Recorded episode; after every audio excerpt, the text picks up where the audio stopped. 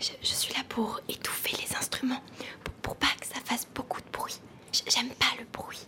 Je, suis là pour, pour pas de bruit. Pas, pas de bruit, jamais. Très bien. Et, et d'où et d'où vient euh, cette, euh, euh, cette envie de ne pas faire de bruit du coup Alors, ça, c'est- c'est une très drôle histoire. En fait, quand j'étais petite, euh, j'avais j'avais six frères et sœurs. Hein, six. Et c'est beaucoup, beaucoup, beaucoup. Et ça fait beaucoup, beaucoup de bruit. Mais vraiment beaucoup de bruit. Et du coup, euh, je m'enfermais dans ma chambre. Et j'essayais d'atténuer les bruits en mettant un oreiller sur mes oreilles. Et ça marchait bien. Aussi, quand on prend euh, un petit frère et qu'on on le met dans le coussin, et ben il fait moins de bruit. L'analogie, le parallélisme va parfois très loin dans le détail. La musique classique est au-delà. C'est l'heure métaclassique avec David Christoffel. Quand on écoute jouer une violoncelliste, un pianiste, une clarinettiste ou un harpiste, on peut l'entendre chanter au sens où il peut suivre une intention comparable à celle d'un artiste lyrique. Comme les instrumentistes semblent, dans leur exécution, suspendus à une expression vocale et verbale qu'ils ne vont donc jamais jusqu'à prononcer, articuler, leur mutisme devient éloquent. Le fait même qu'ils se taisent amplifie l'expressivité de ce qu'ils jouent à un endroit que, faute de mots, on ne peut même pas vraiment qualifier de poésie. Ce pourquoi, dans ce numéro de Métaclassique, nous allons tourner autour du pot creusé par ces musiciens qui se taisent. Pour cela, nous avons invité au micro une juriste, Maude Lagelet-Eman, maître de conférences en droit privé et sciences criminelles à l'école de droit de la Sorbonne, qui a réfléchi sur le silence pour le livre Il était une fois, analyse juridique des contes de fées, un ouvrage collectif où les juristes commentent des contes de fées du point de vue de concepts juridiques, autant de textes contemporains sollicités et rassemblés par Marine Ranouille et Nicolas Dissot aux éditions Dalloz. Et comme un silence peut en appeler un autre, nous allons solliciter les éclairages de Adam David, collectionneur de disques hors normes, qui, avec Patrice Caillé et Mathieu Saladin, a composé sous le titre The Sound of Silence une anthologie de disques silencieux.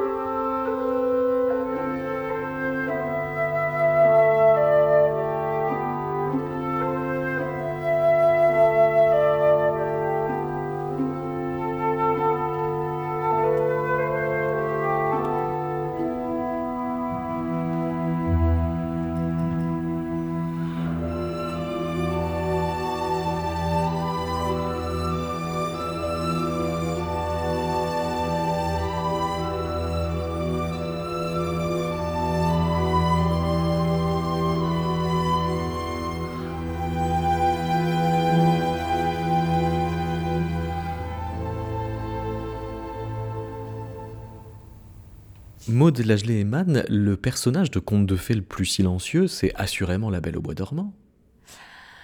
Alors, a priori, oui. C'est-à-dire que moi, dans mon souvenir, c'était quand même euh, elle, puisqu'elle parle très peu. Euh, chez Perrault, quand même, elle parle et elle accueille un peu froidement d'ailleurs son prince en lui disant qu'il était un peu en retard, hein, qu'il aurait pu se presser. Euh, mais c'est vrai que oui, c'est un des personnages les plus silencieux. Mais il y a un autre conte aussi où on a une princesse très très silencieuse, c'est dans les Six Signes. Alors, il est moins connu ce conte, euh, il n'a pas été adapté au cinéma ni rien. Euh, mais là, on a deux modèles de princesses euh, très très silencieuses. Alors, elles n'ont pas le même motif de se taire. Non, exactement. Alors, dans La Belle au Bois dormant, elle subit. elle subit le silence, finalement, elle n'a rien demandé, elle s'endort. Alors que dans les six signes, c'est une véritable épreuve. Il faut qu'elle soit silencieuse pour ensuite délivrer ses frères d'un mauvais sort jeté par la belle-mère, fille de sorcière. Thank you.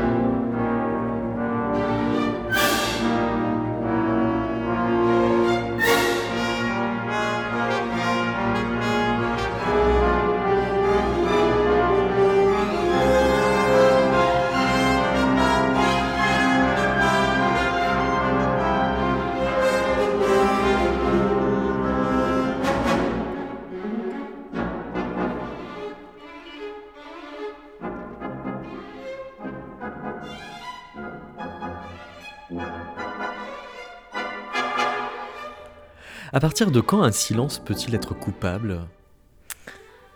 Alors, euh, c'est une redoutable question. Euh, je pense que le silence coupable, euh, là où il n'y a pas de doute, où on voit bien que le silence va cacher un acte illicite, c'est plutôt dans Barbe Bleue. Euh, on voit bien que finalement, il y a un silence, il y a même un secret, plus qu'un silence, un secret. Et tout est fait pour que l'épouse transgresse euh, l'interdit et aille dans cette fameuse pièce et découvre les corps euh, et les pauvres femmes égorgées. Parce que le, secret, c'est un, silence complice. Alors oui, oui, non, je trouve que c'est très difficile à expliquer. Il euh, y a un auteur, enfin il y a un juriste qui l'a présenté sous un aspect que je trouvais assez intéressant, c'est l'idée que le secret, c'est le silence, mais c'est aussi la volonté de mettre un obstacle et faire en sorte qu'autrui n'accède pas à l'information. Enfin, je ne sais pas si on voit bien la démarche. C'est-à-dire que dans le silence, c'est euh, celui qui détient l'information qui peut décider de se taire.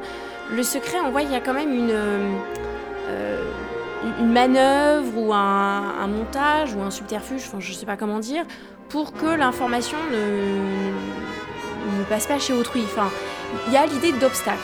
Faire obstacle euh, à, la circulation, oui, du, de l'information, on va dire. Ça voudrait dire que ça pourrait être un faux silence, c'est-à-dire euh, un silence bavard. On dit, on dit autre chose pour ne surtout pas dire ce qu'on qu'on ne veut pas dire. Euh, oui, oui, oui, c'est vrai. Bah, on, touche le, cœur du problème. C'est le silence, que signifie-t-il hein euh, Et donc la difficulté en droit comme dans les contes, c'est que le silence, il est pluriel. Il est, équivoque. Il est multiple. Euh, vous en avez répertorié un certain nombre Oui.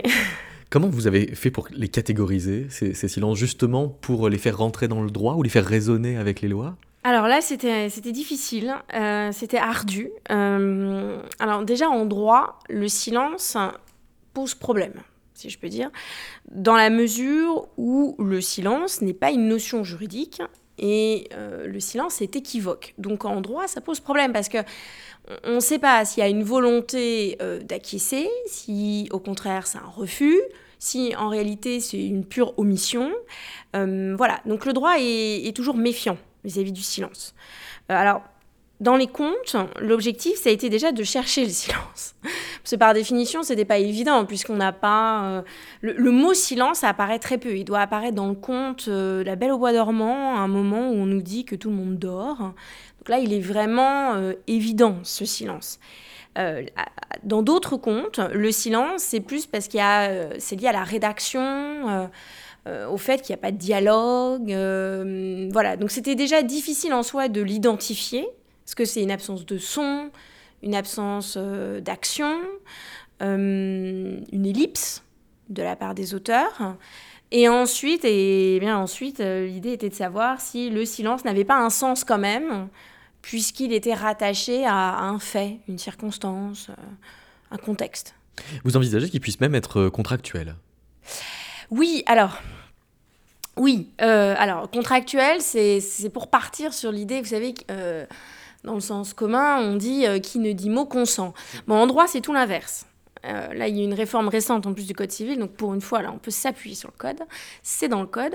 Qui ne dit mot ne consent pas, sauf quelques exceptions, euh, et dans des cas répertoriés par le droit. Mais alors, dans les fameux cas qui figurent comme des exceptions, le silence n'est pas un vrai silence. C'est-à-dire que c'est un silence circonstancié.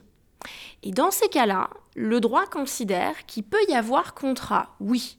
Mais parce que c'est presque un usage. C'est-à-dire qu'entre les parties, par exemple, elles sont dit, ça fait dix ans qu'elles sont en relation d'affaires, et ça fait dix ans qu'elles fonctionnent toujours de la même façon. Donc on n'a pas besoin de dire oui quand on reçoit une facture.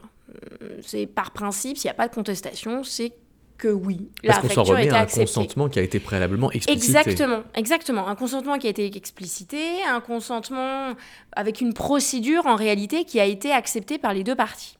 Donc là, euh, dans les contes de fées, c'était. Il n'y a pas de contrat. Alors la difficulté, c'est de trouver un contrat dans les contes de fées.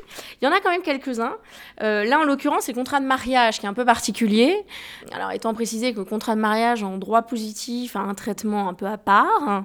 Mais c'est vrai que je me suis amusée à me dire, bah, finalement, la belle au bois dormant, quand elle accepte de se marier, euh, euh bah, elle parle pas.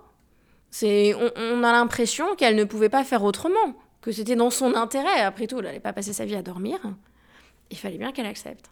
Sauf qu'elle ne formalise pas son consentement, c'est ça? Non, elle ne le formalise pas. Enfin, je trouve que dans le texte, que ce soit Perrault ou Grimm, dans Perrault, si ma mémoire est bonne, euh, j'avoue qu'entre les versions, parfois, on peut hésiter, euh, il me semble qu'elle parle, il y a un vrai dialogue style direct. Euh, mais dans une autre version, elle ne parle même pas. C'est-à-dire qu'elle se réveille, elle embrasse son prince et c'est fini.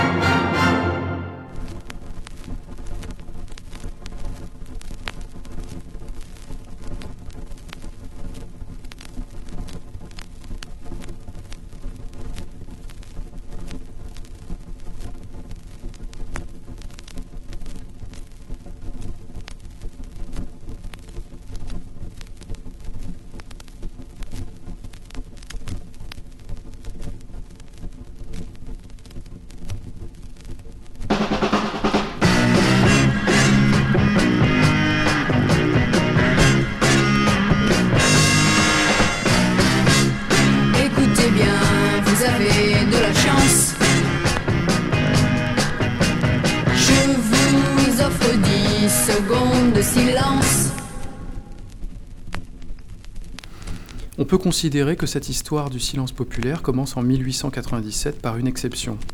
Alphonse Allais publie son album Primo Avrilesque, qui comporte sept planches de couleurs monochromes encadrées, au titre évocateur, tels que Récolte de la tomate par les cardinaux apoplectiques au bord de la mer Rouge pour le rouge, ou Stupeur de jeunes recrues en apercevant pour la première fois ton azur, ô Méditerranée, pour le bleu.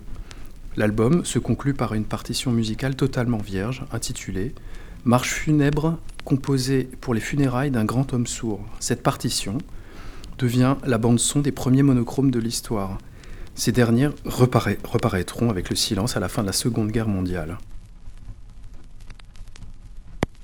Ce qui euh, en fait la, première euh, partition sans notes Première partition sans, notes. Ah, oui, oui, oui, oui, sans son, euh, avec cette dimension un peu gaguesque. Hein. ça commence quand même par un gag au départ. À la fois un peu conceptuel, mais quand même une vraie volonté de, de gag. Un, gag funèbre quand même, enfin ça, reste une situation triste. Oui, oui, oui, oui, ça l'amusait de faire quelque chose de funèbre pour le son, alors que bon, pour les, pour les couleurs, on était encore dans autre chose. C'était un des, un des mille tableaux.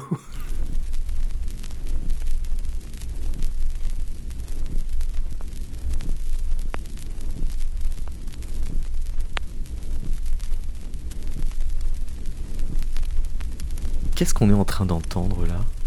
C'est du silence enregistré, mais en plus commercialisé? Alors non, c'est pas du silence enregistré, c'est vraiment un, disque qui a juste un sillon purement vierge. Et l'idée de Hal Crowder, donc, qui, a publié ce disque en 1957, c'était de vendre un disque, euh, entre autres, hein, parce qu'il vendait d'autres objets, mais il a fait dans tous ces objets, il a fait aussi ce disque, qui est un disque complètement silencieux pour accompagner les gens pendant qu'ils regardent la télévision. Donc c'est ce Hal Crowder, c'est une espèce d'artiste un peu doudingue, non assumé ou non déclaré, euh, qui, qui, a fait donc cet objet euh, vraiment très détaillé, c'est-à-dire qu'il y a vraiment la face A, elle est vraiment faite pour euh, regarder la météo ou, ou les, les, débats télévisés, et la face B, elle est plus pour regarder les séries et les films à la télé. Donc c'est quand même, oui, la première commercialisation du silence. A priori, oui. 1957. Oui. Alors on a une autre occurrence que l'on va entendre.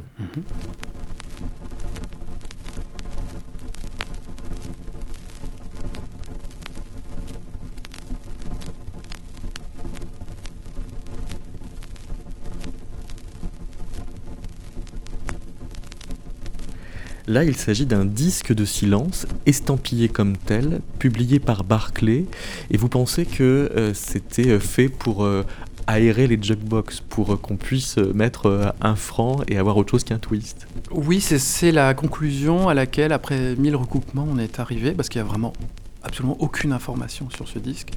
Mais en le croisant avec les, numéros de référence d'autres disques du même genre euh, de l'époque, avant ou après, ça nous semblait ce c'est la fonction, à mon avis, évidente de ce disque. C'était un disque qui était vraiment inséré dans les jukebox de la marque Barclay, hein, qu'on pouvait retrouver peut-être un peu partout dans Paris et, ailleurs.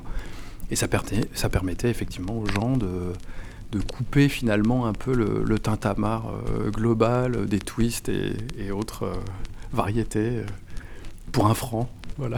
Quand vous parlez des, des, recherches que vous avez faites, vous, vous êtes Adam euh, David. Oui. Et vous avez fait ces recherches avec Patrice Caillé. Oui. Vous êtes tous les deux collectionneurs de disques. Oui. Et cette euh, série est une série de, de, disques de silence que vous avez euh, rassemblés. Oui, effectivement. Alors, attention, Mathieu Saladin, euh, c'est important, fait le troisième larron de Pour cette, cette anthologie de, de spécifiquement qui oui. s'appelle The Sound of Silence. Oui, oui, oui, et on a travaillé avec, aussi avec Mathieu Saladin. C'est vraiment euh, un objet à trois. Mais effectivement. Mais ça... Mathieu, lui, n'est pas collectionneur. Il, ah non, alors il n'est pas collectionneur. Il a pensé le il silence est collectionneur. Il est, il, est venu, il est rentré avec nous dans la réflexion, dans la conception. Euh, L'agencement qui a été de longues euh, luttes, euh, ça, ça, surtout le, la, la, genèse de ce disque a été très longue euh, pour des histoires euh, au départ, on va dire, euh, de choix, puis juridique, de machin. Bon, enfin bon, c'était compliqué. C'est une grande aventure toujours. Mathieu Saladin qui dirige aussi la revue Tacette. Oui. qui donc veut dire silence. Silence, exa exactement.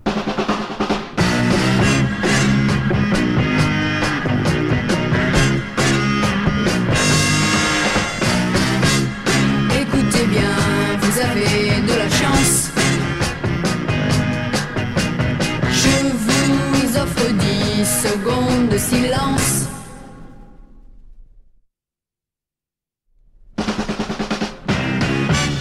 À notre époque de vacarme et de bruit,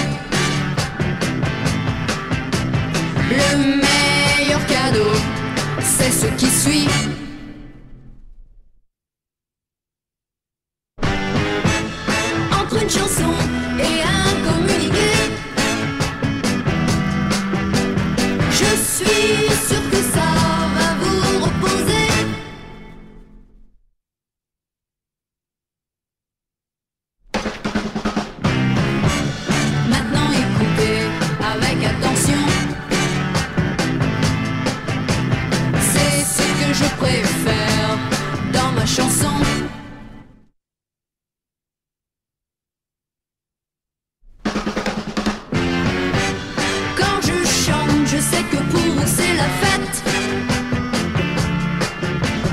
C'est bon, mais c'est meilleur quand ça s'arrête.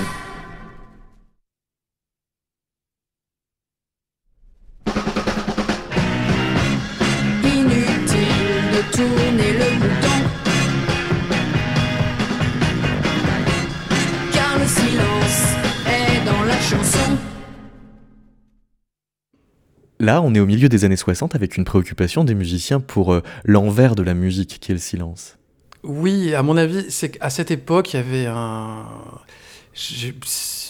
Un peu par hasard, j'ai vu pas mal de documents de l'INA qui sont à peu près de la même époque, et il y avait un truc vraiment autour du silence, une obsession autour du bruit, de, du, euh, et Stella, donc cette chanteuse qui est toujours, toujours un petit peu vindicative et qui était un peu plus critique que d'autres chanteuses à l'époque, faisait ce morceau un peu critique sur la société bruyante, etc. Et elle, offrait quelque part avec ce morceau, euh, musical et sonore, des parenthèses de silence comme ça euh, au cœur de, la musique pop des années 60. Pas, c'est pas une démarche conceptuelle comme, on va dire plus radicale que tous les silences qu'on a justement euh, sélectionnés dans cette compilation. Mais ce morceau est vraiment intéressant parce que il illustre quand même aussi une préoccupation euh, autour de ce silence et cette fascination autour du silence qui revient, on va dire, un peu comme des cycles et comme des modes tous les, on va dire, tous les dix ans euh, jusqu'à aujourd'hui, en fait. Ce silence comme euh, objet d'écoute, presque objet esthétique, il serait une sorte de dérivation aussi du silence d'hommage, celui de la minute de silence. Le silence est souvent minuté dans cette anthologie. Alors il est minuté, oui, c'est ce qui fait qu'il euh, existe. Pas on n'est pas dans des, des interstices ou des silences hasardeux ou des choses comme ça. C'est tous- les silences de ce, de ce disque sont vraiment des morceaux assumés par les artistes, qui sont vraiment avec un titre, une durée, et ça, c'est ce qui donne toute l'importance à ces silences et toute l'existence. Chaque silence, c'est soit un morceau complètement assumé dans un album, qui vient, qui raconte, qui lui-même fait partie de l'histoire euh, de, l'album, ou alors le disque a une face où est complètement silencieux et il a effectivement un titre et une durée, des, fois des durées euh, plus ou moins symboliques. Par exemple, John Lennon a fait un, hymne, euh, je ne sais plus son titre, mais un, un hymne pour un pays imaginaire qu'il avait créé. Et le silence dure une seconde. Et c'est vraiment une seconde, pour lui, c'était une vraie valeur symbolique. Il a aussi fait un duo avec euh, Yoko Ono. Oui, ça c'est un autre silence qu'il a fait avec sa femme, donc en 69, sur leur album euh, Unfinished Music numéro 2, euh, Life is Lion, etc. En fait, c'est un morceau très particulier parce qu'en fait, c'est un morceau qui suit un autre morceau. C'est pas la suite du morceau, c'est vraiment deux morceaux qui sont qui fonctionnent l'un avec l'autre. C'est un hommage en fait à un, à un enfant que portait euh, Yoko Ono et qui a fait une fausse couche et c'était leur enfant, elle a perdu leur enfant. Et ce silence est vraiment a été fait en hommage à la vie perdue de, de leur enfant. Voilà, donc euh, il y a une dimension assez tragique dans ce silence. Oui, c'est un silence de recueillement par conséquent, Exactement. enfin, comme, euh, Exactement. comme le silence des minutes de silence. Exactement.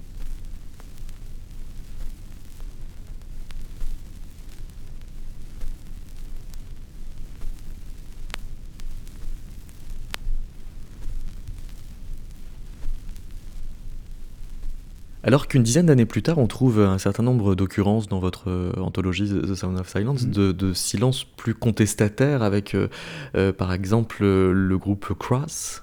Oui, oui, alors ça c'est un silence important bah, qui pour moi euh, me touche beaucoup. Euh, c'est effectivement, on est en 78 et Crass sort leur tout, tout premier disque. Et sur leur tout premier disque, en fait, ils, ils font un morceau qui, qui est considéré très blasphématoire qui s'appelle euh, Asylum. Et qui, était considéré blasphématoire en fait par les ouvriers de l'usine hein, qui pressaient le disque. Et donc il y a eu une grève pour, euh, euh, arrêter le pressage du disque. Et donc, le groupe, on va dire conciliant, s'est adapté et a remplacé le morceau par du silence qu'ils ont appelé, de manière assez ironique, The Sound of Free Speech. Donc ils se sont autocensurés en même temps tout en critiquant le, enfin voilà, bon, la, la situation. Et c'est un silence très fort qui, est, qui commence leur premier disque. Et après, bon, euh, euh, toute leur grande carrière. euh, juste, enfin, c'est le leur grande carrière commence avec un silence. Ce que je trouve très beau. Mais c'est un silence qui euh, est à charge au sens où il est à la place d'une parole qui n'a pas pu être. Oui, exactement. C'est ça, c'est pour faire entendre une sorte de, de- de censure. Voilà, exactement.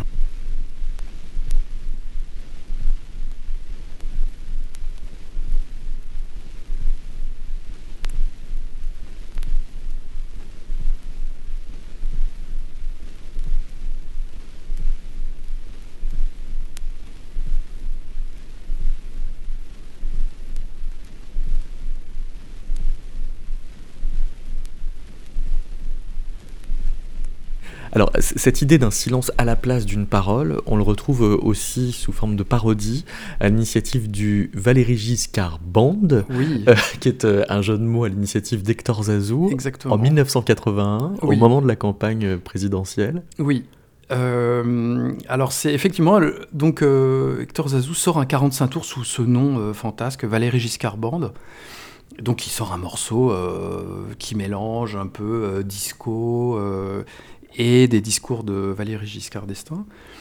Et c'est juste au moment de l'élection, justement, euh, juste avant les élections de Giscard d'Estaing. Et sur la face B, on trouve ce- cet incroyable morceau qui s'appelle Pensée et Maxime de Valéry Giscard d'Estaing, et qui est une face complètement vierge. Et donc, alors bon, c'est absolument génial. Euh, alors après, c'est la version française quelque part d'une série de disques qui sont sortis euh, à peu près à la même période, peut-être un petit peu avant, en Angleterre. Euh, sur le label, alors je ne sais plus quel était le label, mais en tout cas, il y a plusieurs hommes politiques et femmes politiques de l'époque qui étaient critiqués par des albums complètement silencieux, dont euh, Ronald Reagan, euh, Margaret Thatcher et d'autres partis politiques. Il y a quatre disques comme ça qui sont sortis, des albums entièrement silencieux, qui s'appelaient eux-mêmes Wit and Wisdom of Margaret Thatcher ou Ronald Reagan. Donc on- c'est la suite, on va dire, française critique de, de ce- de cette série. Alors écoutons quelques pensées et maximes, puisque c'est le titre, Pensées et maximes de. VGE. Attention, il est très bruyant.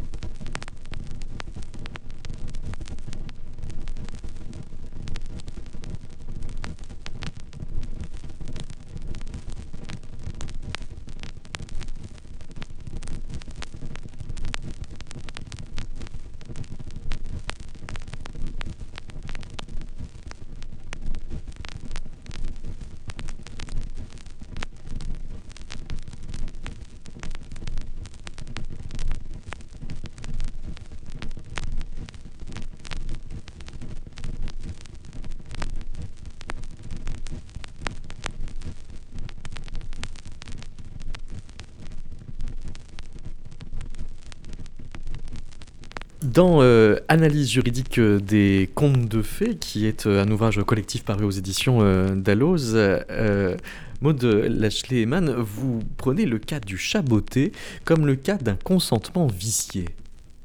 Oui.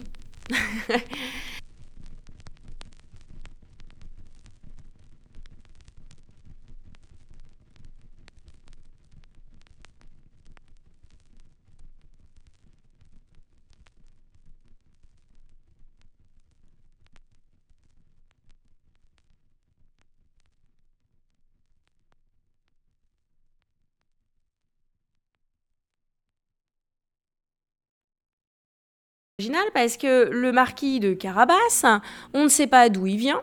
D'ailleurs, c'est un personnage complètement inventé par le chat euh, pour euh, finalement favoriser l'ascension sociale de son maître. Et finalement, il reste très silencieux sur toutes les origines, euh, d'où vient son maître, ce qu'il a vraiment fait. Il a plutôt tendance à vanter ses mérites. Alors, mérite, mérite un peu imaginé, on va dire ça comme ça. Euh, et donc oui, il y a, quand même du dol dans le sens où il y a une réticence dolosive. Alors, techniquement, ça veut dire qu'il ne donne pas toutes les informations. Voilà. Et en cela, oui, on peut dire qu'il y a un contrat un peu vicié. Et puis finalement, ça se solde par euh, une erreur sur la personne. C'est-à-dire que la jeune princesse va épouser le marquis de Carabas, qui n'est pas un marquis. Donc il y a quand même erreur sur l'époux, sur le futur époux. Le co-contractant, si on veut dire. Mais enfin là, en l'occurrence, on va dire le futur époux.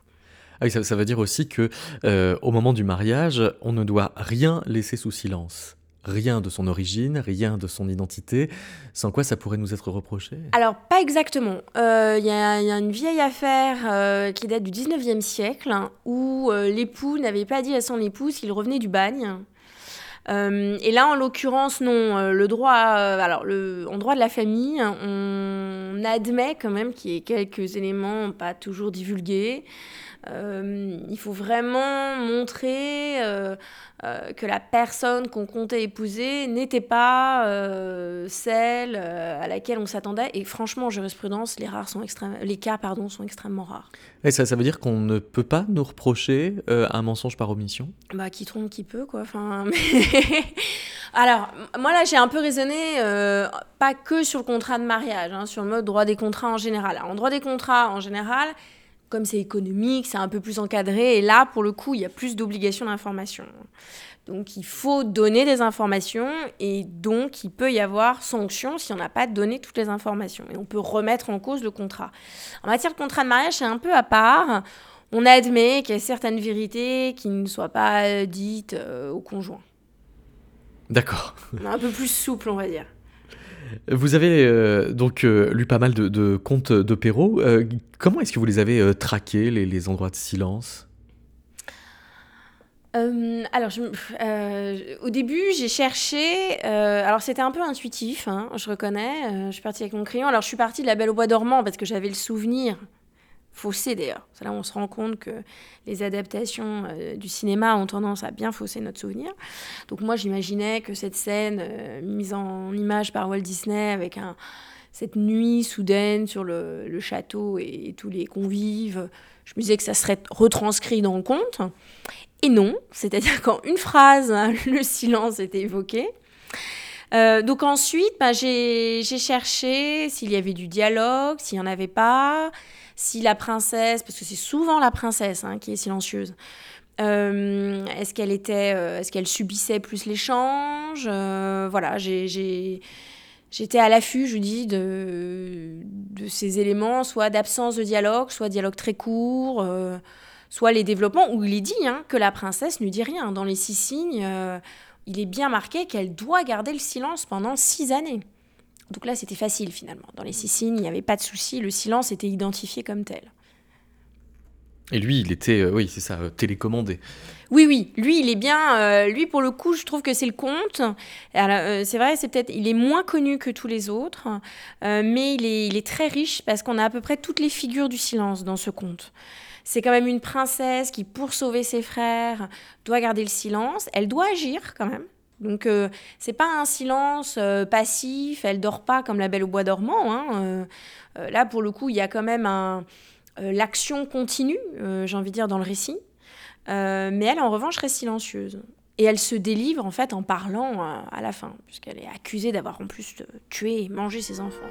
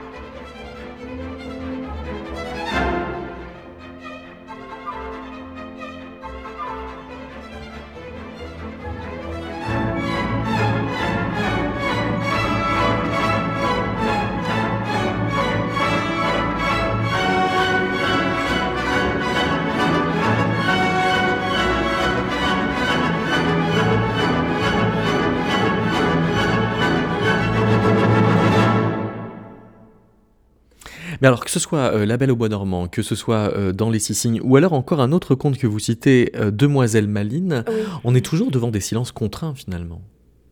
Oui, c'est vrai que la... Oui, c'est vrai. C'est ce qui me fait dire que souvent, le silence est signe de faiblesse pour la femme, hein, parce que c'est rare que ce soit l'homme qui soit en... L'homme se tait jamais dans le Non, conte de il fées. se Ouais. tait pas, non. Euh, et donc, euh, oui, oui, c'est vrai, elle, euh, c'est la femme et c'est contraint, oui. C'est vrai que c'est... La parole libère. La parole libère. ouais. Et pourtant, vous pouvez quand même thématiser un droit de se taire, c'est-à-dire qu'on peut avoir envie et donc revendiquer le droit de se taire? Alors, il m'a semblé que dans un conte, oui, j'avais l'impression que la princesse jouait avec ça. Alors, j'ai. Bon, je, je l'évoque en étant prudente aussi, parce que c'est vrai que le droit de se taire, euh, c'est c'est- voilà, un concept relativement récent. En droit, ça renvoie à l'idée qu'on ne peut pas s'auto-incriminer. Donc, bon, c'est un contexte un peu particulier. Mais c'est dans le conte de la vraie fiancée où on, on sent qu'elle en veut à son prince de l'avoir oublié. Et je trouve que de temps en temps, elle lui fait prendre conscience, elle essaye de, de, bah, de lui faire rappeler sa promesse, mais pas par les paroles, par des gestes. Et c'est là où je me suis rendu compte qu'il y avait peut-être cette, volonté de se taire pour résister un petit peu. Mais en même temps, est-ce que c'est véritablement le même sens qui est derrière Euh, On peut s'interroger. Alors, c'est vrai que dans les six signes, quand à la fin, euh, la, pauvre princesse est accusée euh, d'avoir tué ses fils et, et qu'elle est emmenée sur le bûcher, elle garde le silence. Donc là, oui, on pourrait se dire, elle a le droit de se taire. Oui, elle se tait. Mais c'est dans l'idée, elle veut pas s'auto-incriminer. Là, oui, c'est certain. Mais encore une fois, c'est ambigu, parce qu'elle est, elle est contrainte. C'est parce qu'elle voit ses frères arriver, qui ont été transformés en cygnes, euh, qu'elle les voit arriver dans le ciel, qu'elle se dit, c'est bon, je peux me libérer. Donc je rejoins un peu ce que vous disiez, c'est-à-dire que même là, il y a cette idée, elle a le droit de se taire, mais elle a le droit de se taire parce qu'elle sait qu'elle va bientôt parler. C'est pas tout à fait pareil. Mais alors, si euh, le conte de fées est un monde dans lequel euh, la parole est valorisée, le silence est plutôt signe de faiblesse, ça veut dire aussi que c'est du pain béni pour les juristes, parce que euh, c'est le cas aussi de la justice où il vaut mieux tout dire, normalement? Oui, il veut mieux tout dire, oui. Ah, c'est pas sûr.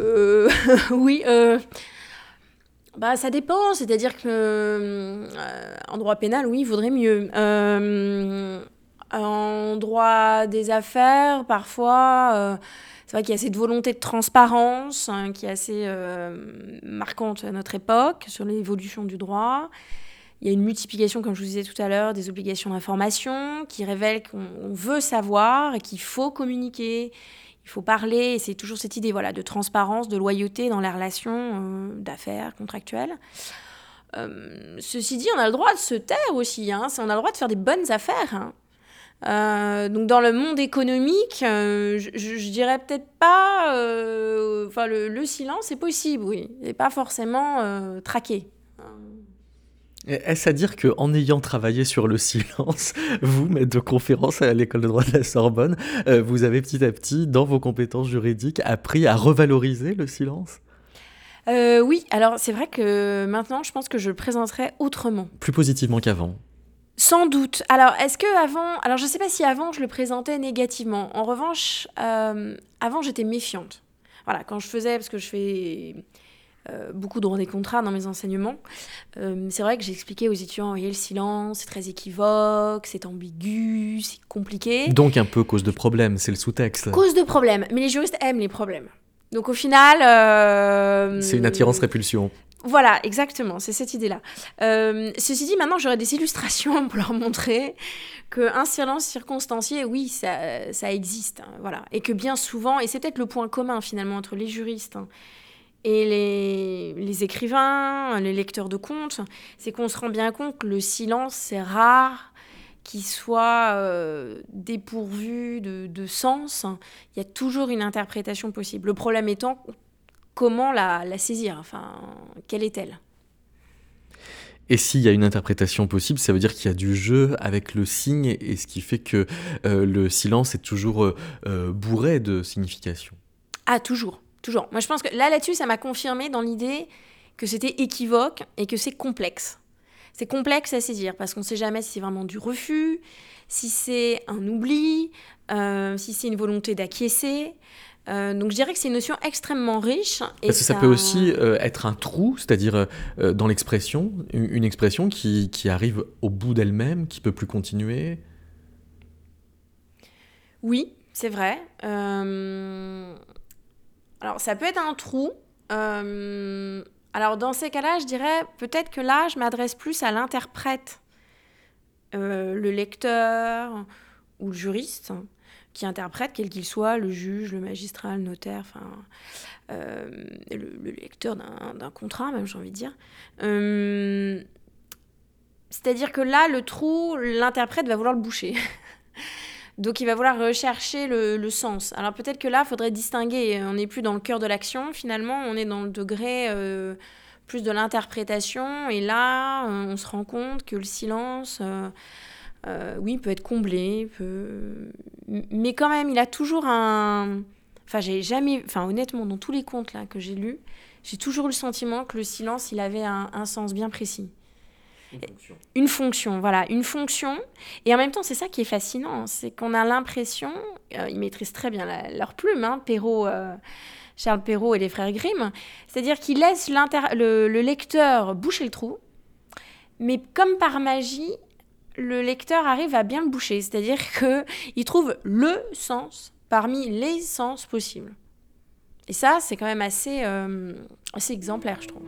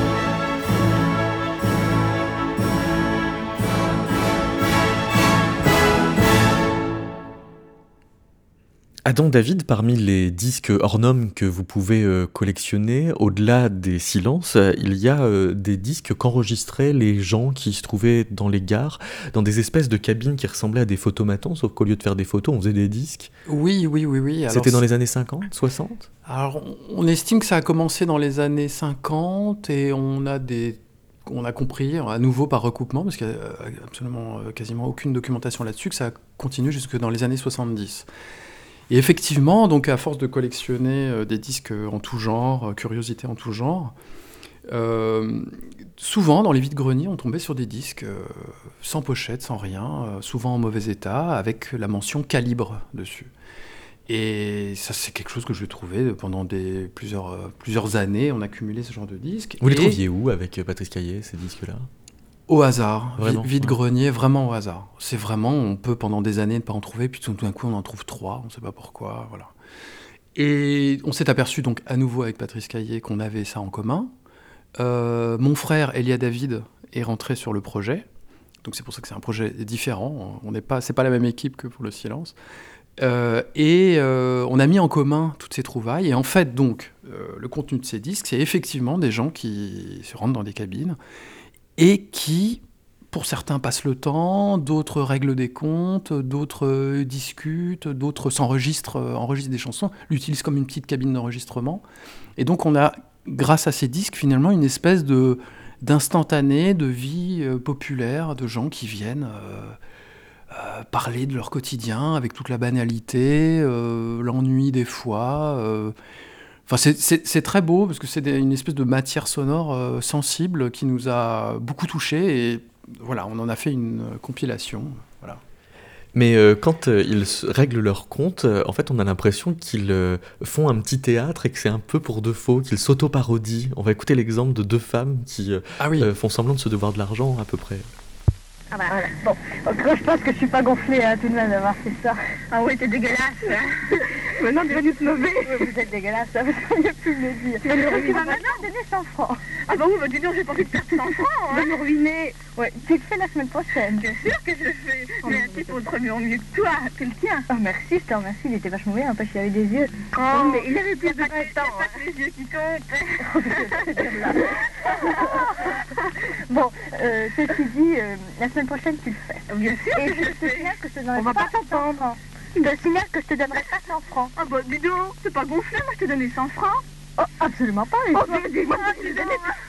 Toi, toi, tu as donné 100 francs, mais moi, j'ai donné. Bon, alors la semaine prochaine, je te donnerai 10 francs. Ah bah, bah Et tu vois, c'est enregistré, alors je te signale. Oui, oui, oui, non, moi je marchais pas. Je veux bien si tu me donnes 50 francs. quand je pense à ces photos, tout le monde Non, mais écoute, elle est la tu vas pas la garder, la mienne. La tienne, je la garde. Oh non, mais écoute, j'ai une tête faire cadeau. Cadeau. Un cadeau, je me demande à qui à ton petit Il y a même pas une- Oh, oh, et, ton Jules, et ton Jules d'en face, il se porte pas mal Oh, il m'énerve de plus en plus. Ah, oui, pourquoi Qu'est-ce que tu as fait jour, je vais envoyer une, une bouteille à ton Ça, ça fait mal. Hein. Ah oui, ça fait mal. Ma voiture, quand j'ai dit pardon. As tellement, toi. Tu sais, euh, je peux plus les compter, se portent pas trop mal. Vite. Eh ben, tu m'avais pas dit ça, toi. Il y en a... Oh. Alors, Et- on en a pas perdu de de retrouver. Comme euh, l'autre là. comme l'autre euh, fou, Julien. Jean-Marie, là. Ça y est, c'est fini. Mais non, c'est pas fini, c'est toujours rouge. Ah oui, alors... Alors là, il s'agit euh, évidemment pas de faire silence quand on rentre dans une cabine pour enregistrer un disque, mais quasiment de combler le, temps. Oui, exactement. Sachant que sur le disque, euh, je ne sais plus sur lequel euh, morceau, je trouve que c'est un monsieur qui parle, qui fait une espèce de, de on va dire, de mot d'excuse pour ne pas venir chez sa fille.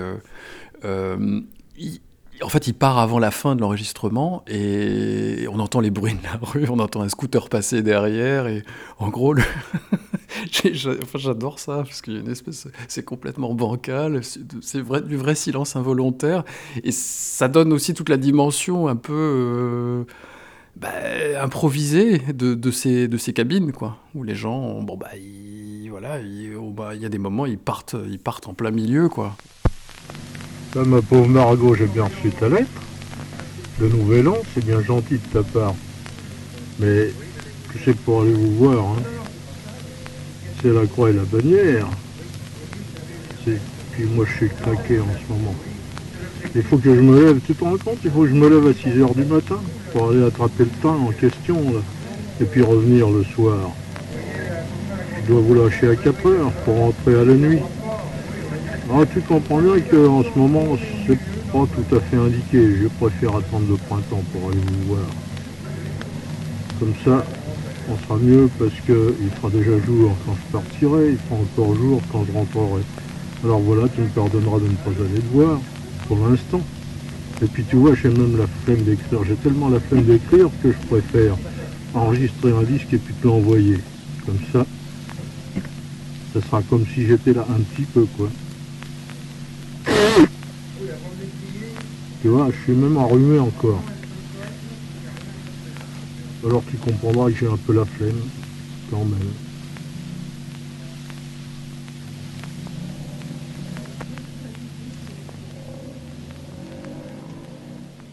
Et alors, des fois, donc, on, parle pour parler, c'est-à-dire qu'on on parle vraiment comme si on continuait à, ne rien dire de l'essentiel. Donc, euh, on, tait l'essentiel et, on blablate littéralement, justement pour regarder aussi la- la durée de l'enregistrement défiler. Oui, il y a, il y a un monsieur qui comment il y a un monsieur je ne sais plus qui qui parle et qui vraiment qui parle pour ne rien dire vraiment pendant Oui, tout le morceau. Il, dit, de toute façon, c'est très court, donc euh, on peut rien dire dans cette durée-là. Et Oui. puis, au bout d'à peu près 20 secondes, il dit, en fait, c'est très long de parler. Oui, oui, c'est ça. Il est tout le temps en train de combler. Il dit, bah voilà, c'est bientôt fini, mais en fait, non. Et puis après, il dit, bah voilà, il y a quelqu'un, bah voilà, il y, a le... il y a ça qui passe, on entend les oiseaux, tout ça. Donc, il y a une espèce de. Oui, oui, il comble euh, le... sans rien dire, tout en comblant. C'est assez. moi, J'aime beaucoup ce... ce, ce moment de... de rien et de tout en même temps. C'est- c'est- oui, c'est ça, c'est une façon très bavarde de se taire. Oui, exactement. Je suis en train de parler sur le disque. Je m'appelle Michel Verbruggen, j'habite 16 rue Hoche à Drancy. Oui, c'est bien moi. Vous m'entendez en ce moment? Je parle depuis la cabine de la sonorisation. Il n'y a plus beaucoup de temps à vous dire parce que le disque n'est pas long, mais enfin. Si vous voulez tout à l'heure, je vais vous remettre le machin. Voilà, c'est terminé. Encore un petit quart d'heure. Je n'ai pas grand chose à vous dire, sinon tout va bien. Je suis broyé, enfin, le disque est bon. Hein On entend les voitures qui passent, je sais pas si vous les entendez. mais Tout ça à l'extérieur. C'est vraiment formidable comme Mirabeau. Le disque est long à écraser, mais enfin, le principal, c'est que... C'est que quoi, j'en sais rien, mais enfin, c'est... Beau. C'est beau, il tombe de l'eau, tombe de l'eau à verse dehors. Alors que pour me mettre à l'abri, j'enregistre un disque. Voilà. Voilà, voilà, voilà. C'est bientôt être fini. Ah ouais, c'est terminé. Encore trois quarts d'heure. Et puis, on n'entendra plus rien. Entend tout ce qui se passe à l'extérieur. Je sais pas s'ils m'entendent.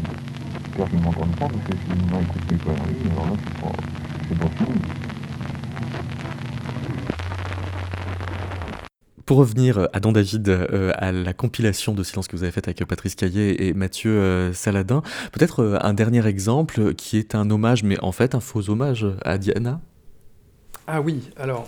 euh, C'est Neil Hamburger qui euh, a, Oui, a alors fait c'est- un disque. C'est un silence qui n'est pas sur euh, l'anthologie, mais qui, bon, qu'on a trouvé euh, en parallèle. Peut-être qu'on l'avait pas sélectionné, je crois, tout simplement, mais qui est un silence euh, aussi intéressant. Neil Hamburger, c'est un comique, un étrange comique américain. euh, qui a, qui a pas eu grand succès, c'est quoi, on est dans les années 90-2000, euh, qui a toujours été publié en fait sur des labels plutôt de rock ou de garage punk. C'est un peu étrange. Il a une carrière un peu comme ça, euh, euh, un peu indéfinie.